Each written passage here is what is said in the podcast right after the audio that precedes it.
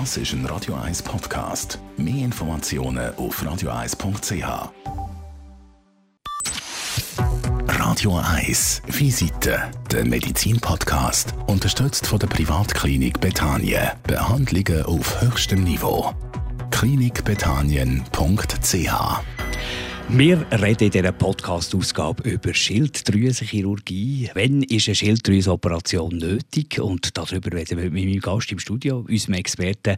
Er ist der Professor Dr. Stefan Schmid, ist Spezialist für Hals-, Nasen-, Ohrenkrankheiten und Hals- und Gesichtschirurgie. Seine Praxis ist in der Klinik Bethanien. Professor Schmid, die Schilddrüse die liegt ja im vorderen, unteren Teil vom Hals, unmittelbar vor der Luftröhre. Und wenn man sich so ein bisschen einliest oder probiert einzulesen, merkt man, das ist ein wahnsinnig komplexes Organ. Was ist die Funktion der Schilddrüse? Die Schilddrüse ist selber nicht so komplex. Das ist eine Drüse, also sie produziert Hormone und die Hormone, das ist ein bisschen Komplexere, verschiedene Stoffwechselvorgänge im Körper steuern. Zum Beispiel macht es eine Regulation vom Puls, dann Verdauung reguliert das, bei den Frauen die Menstruation, dass die zum richtigen Zeitpunkt kommt. Und durch das ist es eigentlich wichtig. Aber so viele Sachen sind beeinflusst von dem, dass man nicht jedes Detail jetzt hier genau. auseinandernehmen können. Aber äh, wir hören auch immer wieder, dass die Schilddrüse die Schuld ist an etwas. Wenn jemand extrem übergewichtig ist und Mühe hat, auf das richtige Gewicht zu kommen, dann ist noch häufiger die Schilddrüse. Oder jemand ist extrem magerdünn, ist auch die Schilddrüse die Schuld. Also die Schilddrüse ist immer ein für alles die Schuld. Also ich denke, vor allem das Schilddrüsenhormon müsste in solchen Situationen angeschaut werden. Das heißt, man macht eine Blutentnahme, bestimmt das Stimulationshormon der Schilddrüse, das ist vom Hirn, von der Hypophyse, TSH, Schilddrüse-stimulierendes Hormon. Das gibt den Befehl, dass die Schilddrüse Jod aufnimmt, wo wir im Salz haben. Jodiertes Salz, seit 100 Jahren in der Schweiz Standard. Das Salz, respektive das Jod, ist wichtig, damit die Schilddrüse dass sie ihre zwei aktiver und weniger aktive Hormone T3 und T4 kann bilden das, Die drei Faktoren kann man im Blut messen. Wenn die im normalen Bereich sind, dann ist das Gewicht oder Über- oder Untergewicht nicht schilddrüsenabhängig. Das muss man sicher beurteilen. Ich denke, es ist ein bisschen überbewertet, die Schilddrüse in Bezug auf Übergewicht. Wenn alles gut funktioniert, dann nimmt man keine Notiz von der Schilddrüse. Anders sieht es aus, wenn etwas nicht funktioniert. Was begegnen euch für Schilddrüsenerkrankungen? Also die meisten Patienten kommen zu mir, weil per Zufall bei ihnen bei einem Ultraschall am Hals ein Knoten in der Schilddrüse entdeckt worden ist. Wir wissen, dass wenn wir Reihenuntersuchung machen würden, ab 50 etwa bei der Hälfte der Menschen Knötchen, kleine oder größere, vorhanden sind. Das merkt man nicht, wenn der 5 mm oder 10 mm groß ist. Aber weil man halt heute sehr gute Ultraschall macht, muss man dann die Knoten abklären. Und die Frage ist natürlich immer, erstens, schafft die Schilddrüse normal, was meistens so ist. Und das Zweite ist, ist der Knoten harmlos oder nicht. Warum passieren, kommen die Knoten? Das wissen wir nicht genau, warum die kommen. Die kommen einfach, je älter als man wird, umso häufiger. Und die merkt man dann irgendwie dann, wenn es dann später wäre? Würde man es dann merken? Man würde sie nur merken, wenn sie gross werden. Mhm. Oder wenn sie hart werden oder wenn dann die so groß sind, zum Beispiel ein bösartige, dass der an Stimmbandnerv wird reinwachsen und es eine Heiserkeit wird geben, wo man dann entsprechend abklären würde. Aber in der Regel per Zufall entdeckt man die Knoten. Manchmal kommt der Patient aber auch selber schon mit dem Knoten. Typisch ist, wenn er die Hand auf den Knoten hat und schluckt, mhm. dann bewegt er sich nach hoch und ab, weil die Schilddrüse eben am Kehlkopf-Luftröhrensystem befestigt ist. Und so kann man unterscheiden, ob das ein Knoten ist von der Schilddrüse oder ob es zum Beispiel ein Lymphknoten ist am Hals. Wie tut er abklären, ob die jetzt gut oder bösartig sind? Also die Abklärung heisst die Blutuntersuchung. Dann zweitens der Ultraschall. Dort, wenn wir wissen, wie viele Knoten hat, ist es ein einzelner Knoten. Wenn natürlich ein einzelner Knoten um ist, ist das eher ein bisschen suspekt, dass es auch mal bösartig sein könnte. Die Abklärung heisst, man macht eine Feinnadelpunktion, also mit einer Nadel sticht man in den Knoten hinein, gewinnt Zellen und an diesen Zellen wird beurteilt, ist das ein Zyste, ist das ein harmloser Knoten, ist das ein gutmütiges Adenom oder ist es verdächtig für bösartig oder ist es schon klar bösartig? Ist es häufig, dass es bösartig ist? Von den Patienten, die wir im Alltag so sehen, hat vielleicht etwa 3 bis 5 Prozent von diesen Knöten jemanden nicht gutartig. Also es ist seltener. Und nicht gutartig heisst dann schon, da wird es gefährlich. Das Gute an der Schilddrüse ist, die bösartigen Tumoren, wenn man die korrekt behandelt, die heilt man. Das ist der Vorteil. Mhm. Es gibt vier Typen. Von diesen vier Typen sind zwei eben relativ harmlos. Korrekt behandelt sind die geheilte Patienten. Die haben also keine Einschränkung von ihrer Lebenserwartung. Einer von diesen vier ist so mittelgradig aktiv. Und dann gibt es einen, der sehr aggressiv wächst. Dort kann man innerhalb von Wochen bis Monaten sterben. Wobei heute mit, äh, mit modernen Onkotherapien kann man sogar die Patienten über längere Zeit wieder stabilisieren. Wenn, äh, auch im gutartigen Fall von diesen Knoten, wenn muss ich operieren? Operieren empfehle ich mir, wenn ein Knoten zu groß wird so ab 4 cm oder wenn die ganze Schilddrüse sehr groß ist und davon stören. Mhm. Aus dem Grund, dass wenn es zu groß wird, dass eben die Restrisiken, die wir bei der Operation haben, ein bisschen grösser sind. Oder wenn unklar ist, ob der Knoten gutartig oder nicht gutartig ist. Und sicher dann, wenn die Schilddrüse zeigt, dass es eine Bösartigkeit hat. Wenn es eine bösartige Knoten hat, in der Regel empfiehlt man die Operation. Und wenn keine Operation nötig ist, dann muss man es trotzdem behandeln, medikamentös, oder kann man es einfach lassen? Wenn die Schilddrüse normal funktioniert, dann lässt man das sein und tut dann äh, zum Beispiel nach einem Jahr oder nach anderthalb Jahren, je nach der Situation, wie groß die Knoten sind, noch eine Kontrolle mit Ultraschall machen.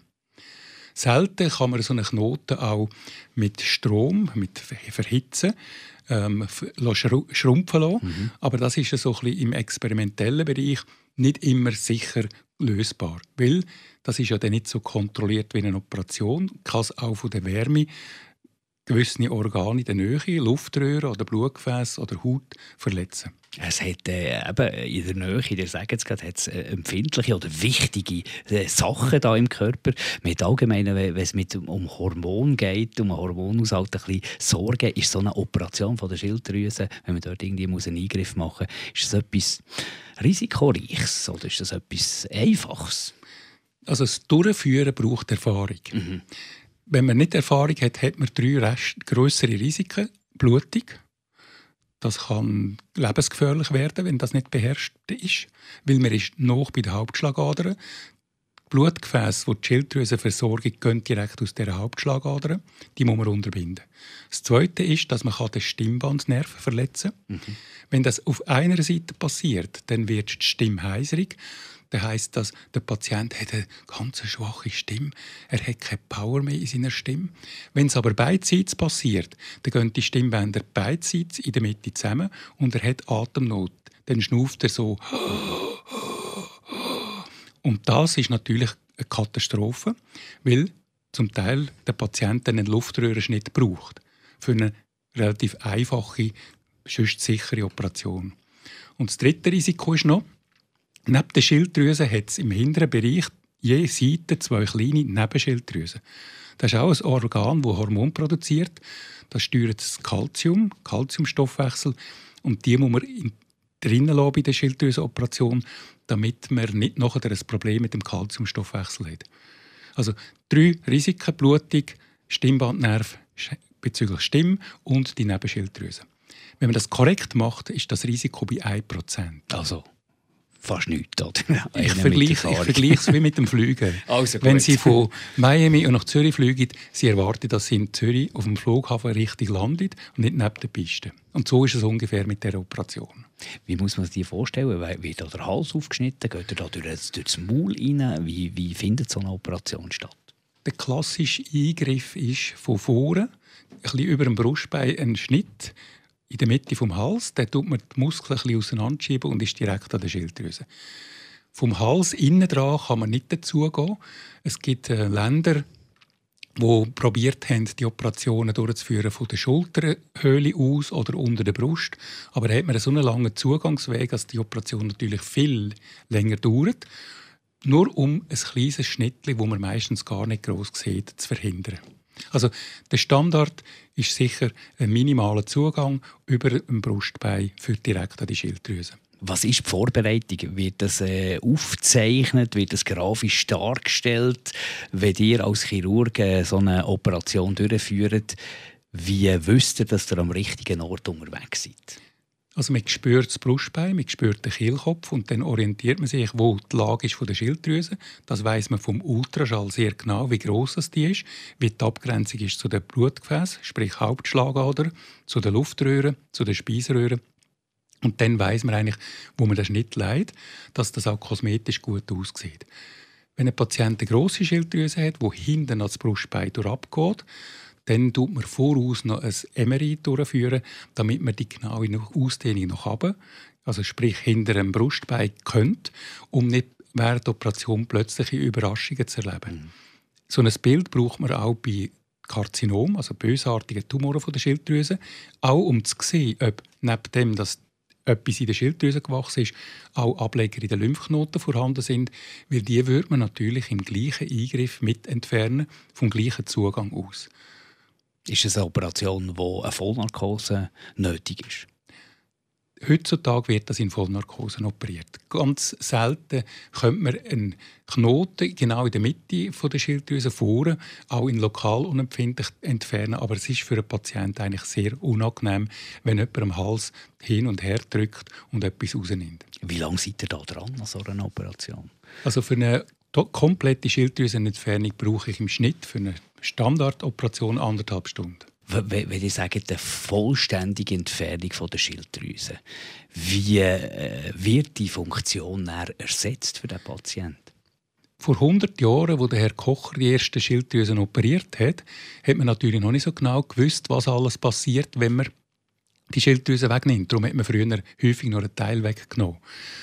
Dann hat man erfahren, dass wenn das Hormon fehlt, dass der Patient wirkliche Beschwerden überkommt. Er wird träge, lahm, mag seinen Alltag nicht mehr prestieren. Und das ist ein echtes Problem. Und seit Jahrzehnten hat man ein synthetisches Hormon, wo man perfekt kann die Schilddrüse Hormone, die von der Natur produziert werden, vom Menschen, mhm. ersetzen. Das gibt man meistens direkt nach der Operation, sodass der Patient gar nicht merkt, dass ihm etwas fehlt. Aber in der Regel, das ist der äußerste Notfall, also äußerste Situation, wo man ganze Schilddrüse muss entfernen muss. Wenn man die ganz entfernt, dann muss man sie ersetzen. Wenn man die halb entfernt, kann man sagen, in 70 Prozent längert eine Seite für genügend Hormonproduktion. Es gibt aber Patienten, die trotzdem einen Teil zusätzlich brauchen. Wenn die Operation glückt ist, wie lange muss ich da für die Heilung einrechnen? Oder bin ich da relativ schnell wieder einsatzfähig? Also man kann sofort essen, man kann sofort reden, man kann sich normal bewegen. Man spürt ein bisschen Schmerz am Hals vorne mhm. von der Wunde her. Das geht einfach knappe Wochen.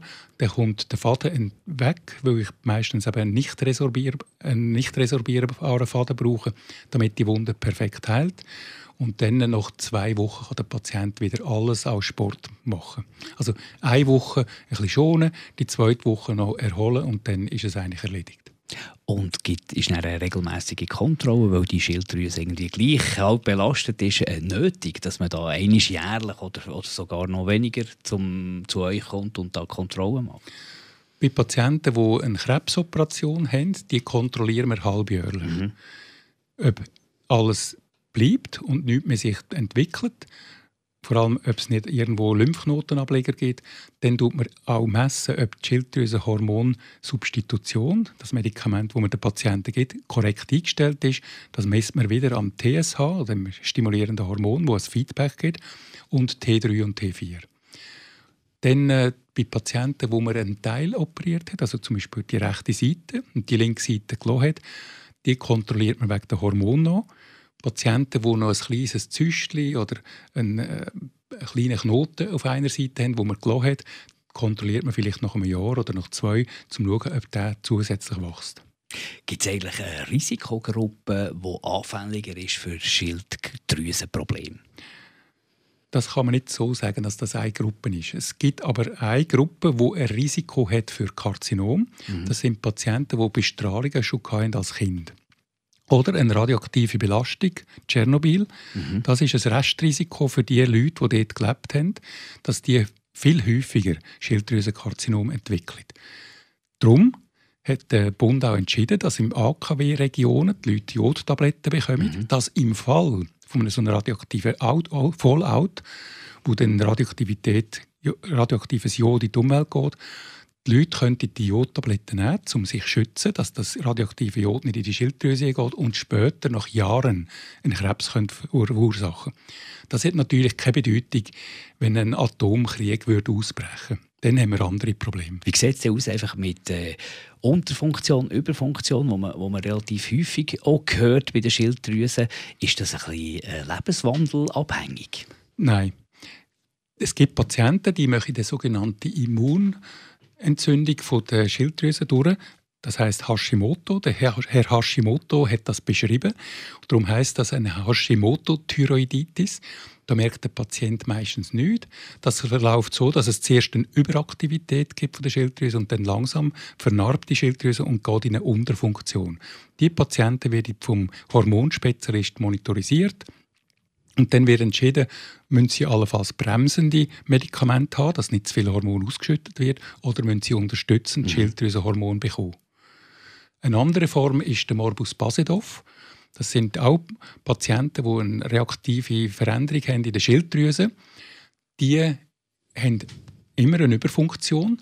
Die behandeln wir zuerst mit Medikament. Das heißt, wir geben das Medikament, um die Schilddrüsenfunktion zu reduzieren, hofft, dass sich das stabilisiert. Und selten, wenn das alles nicht mehr stabil bleibt und der dauernd die Medikamente müsste nehmen, dass er nicht in dieser Überfunktion bleibt, kann man die Schilddrüse entweder mit Radiojodbehandlung inaktivieren oder chirurgisch entfernen. Das ist ein anderer Grund, den man selten braucht für eine Schilddrüsenoperation. Aber sicher nicht verkehrt, wenn man sich gesungen ernährt, genug schlaft, Stress vermeidet, Sport treibt und äh, nicht Raubbau im Körper äh, betreibt. Oder? Wenn man gesunde Schilddrüse wette behalten nicht nur für die Schilddrüse, sondern das ist für, ganze, für unser ganzes System gut, wenn man so ein bisschen im Gleichgewicht ist und ausgewogen lebt. Das heißt nicht, dass man mal zwischen die über die Schnur hauen darf. Das mag der Körper vertragen. Wir haben gesagt, es sind viele Zufallsbefunde. Wenn man merkt, dass etwas nicht in der Ordnung würde Sinn machen, äh, die Schilddrüse an einem gewissen Alter zum Beispiel regelmäßig zu untersuchen. Das empfehlen wir nicht, weil zu viele Unsicherheiten entstehen wegen so kleinen züstlichen Nötchen, die man per, per Zufall findet und zum Teil dann auch beunruhigt ist. Und durch das könnte man auch unnötige Operationen manchmal durchführen. Also wenn man die Schilddrüse vergrößert spürt, dann sicher eine Abklärung. Und die spürt man, indem man die Hand am Hals hat und spürt, wo die Luftröhre ist, schluckt und spürt, ob dort irgendeine so eine Verknotung auf oder ab sich bewegen tut. Professor Dr. Stefan Schmidt mit äh, eigener Praxis spezialisiert genau auf das Gebiet in der Klinik Bethanien. Wir haben jetzt einfach einen kleinen Ausschnitt können nehmen, eine kleine Idee können geben, ein bisschen inspirieren, ein bisschen informieren, aber alles weitere ist natürlich in einem persönlichen Gespräch oder natürlich auch, wenn man sich informiert auf eurer Website. Danke vielmals für den spannenden Einblick. Sehr gerne. Radio 1 Visite, der Medizin-Podcast, unterstützt von der Privatklinik Bethanien. Das ist ein Radio 1 Podcast. Mehr Informationen auf radio1.ch.